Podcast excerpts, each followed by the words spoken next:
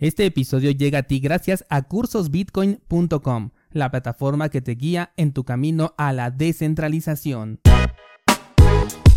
Si no le das el acceso a todas esas cuentas y los permisos, no te permite avanzar.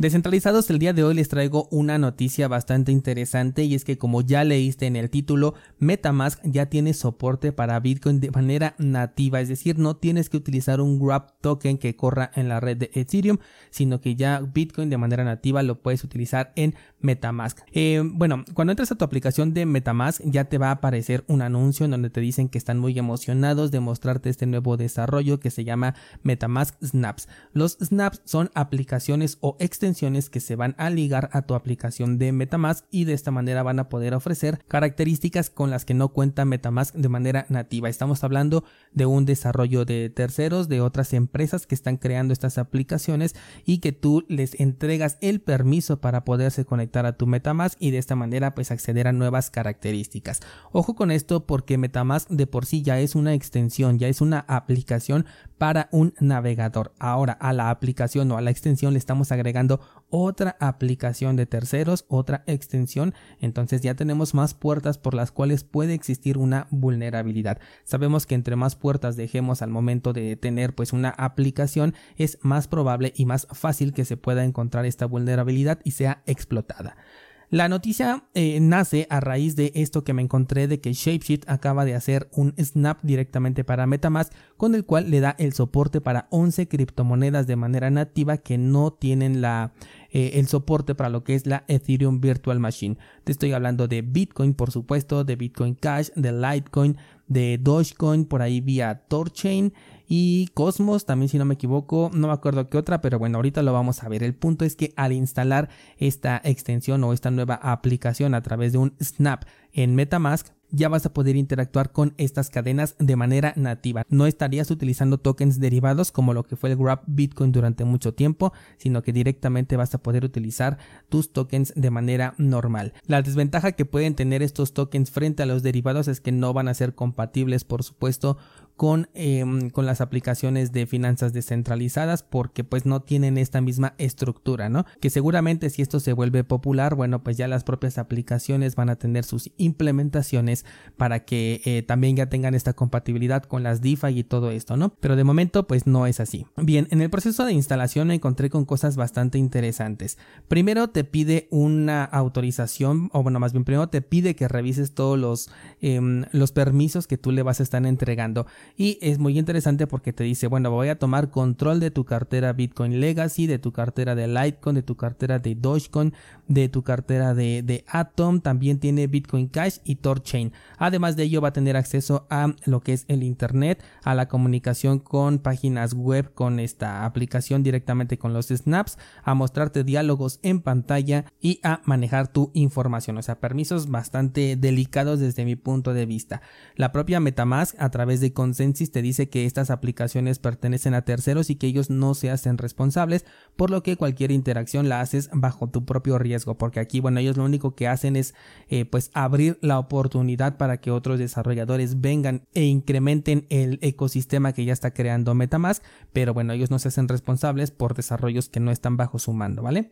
Y luego al momento de la instalación también me pareció algo bien interesante y es que te dice, bueno, tómate un momento para revisar los permisos que son requeridos para poder realizar la instalación de estos snaps. Y por ejemplo aquí me dice dar el permiso para el control de la cuenta de Bitcoin Legacy, dar el permiso para el control de la cuenta de Litecoin, de Dogecoin y así sucesivamente. Entonces yo dije, bueno, le voy a dar el acceso o el permiso a mi cuenta de Bitcoin simplemente para poder experimentar y hacer este episodio, resulta que no me permite avanzar. Sí o sí tienes que darle el permiso y el acceso a todas las cuentas que te está pidiendo, que como te dije son Bitcoin Cash, Litecoin, em, Dogecoin, Atom, Bitcoin Cash y Torchain. Si no le das el acceso a todas esas cuentas y los permisos, no te permite avanzar, lo cual me pareció pues poco práctico porque bueno, en este caso si yo, por ejemplo, no quiero darle acceso a esas cuentas, pues simplemente debería de permitírmelo y solo tomar el control de la cuenta que yo le estoy diciendo, ¿no? Entonces, de nuevo, otro punto de posible vulnerabilidad para el futuro.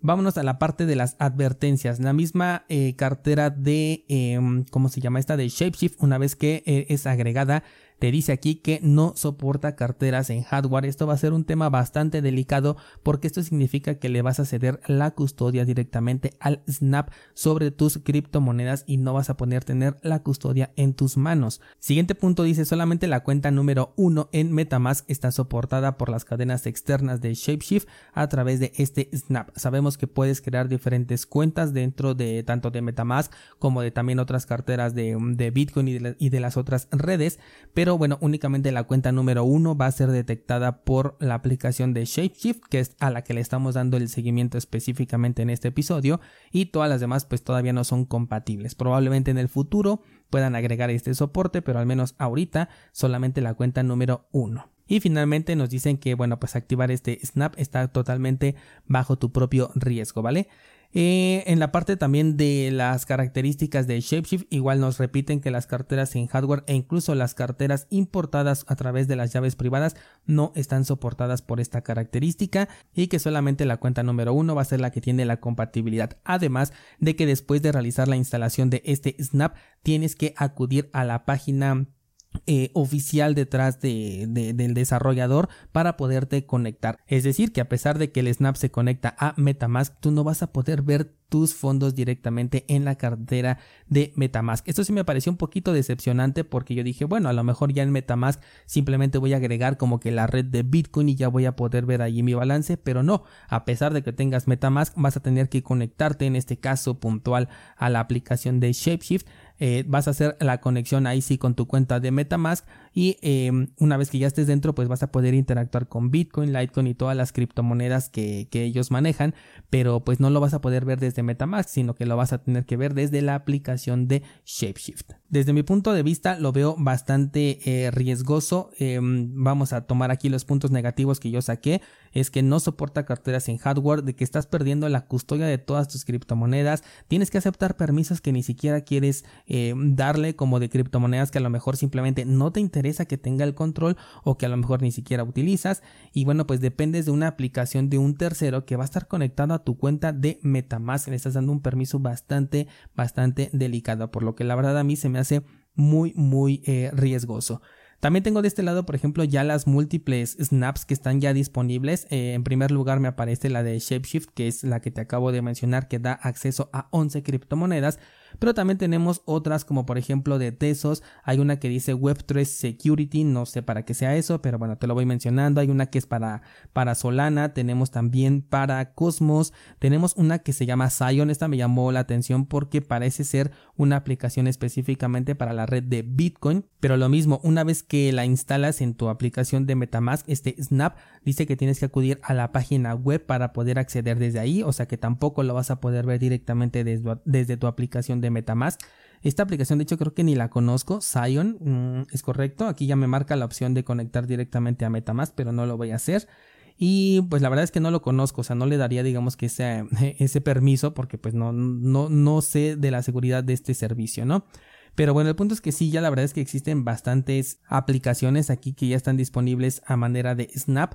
Eh, podrías utilizarlo digamos que en una cuenta experimental si es que te interesa conocer pues cuáles son las características que te entrega eh, pues ahora estos snaps qué es lo que podemos hacer a través de ellos pero no recomendaría que lo metieras a tu cuenta principal además de que si la tienes conectada a una cartera en hardware pues ni siquiera te va a funcionar no porque aquí bien nos lo dijeron que no son compatibles con las carteras en hardware. Bien, yo creo que voy a realizar algunas pruebas con esto para ver pues cómo funciona y si es que le podemos llegar a sacar algún provecho. De inicio no lo recomiendo la verdad, pero de cualquier forma le voy a dar una revisada, voy a ver qué le podemos sacar de provecho y eh, seguramente voy a estar agregando contenido en el curso de Metamask y otras carteras de interacción que puedes encontrar en cursosbitcoin.com diagonal Metamask. Así que bueno, si tienes algún comentario al respecto, no dudes en hacérmelo llegar, ya sea en la sección de comentarios de este episodio o a través del grupo de Discord. Eso sería todo por el día de hoy, muchas gracias y hasta mañana.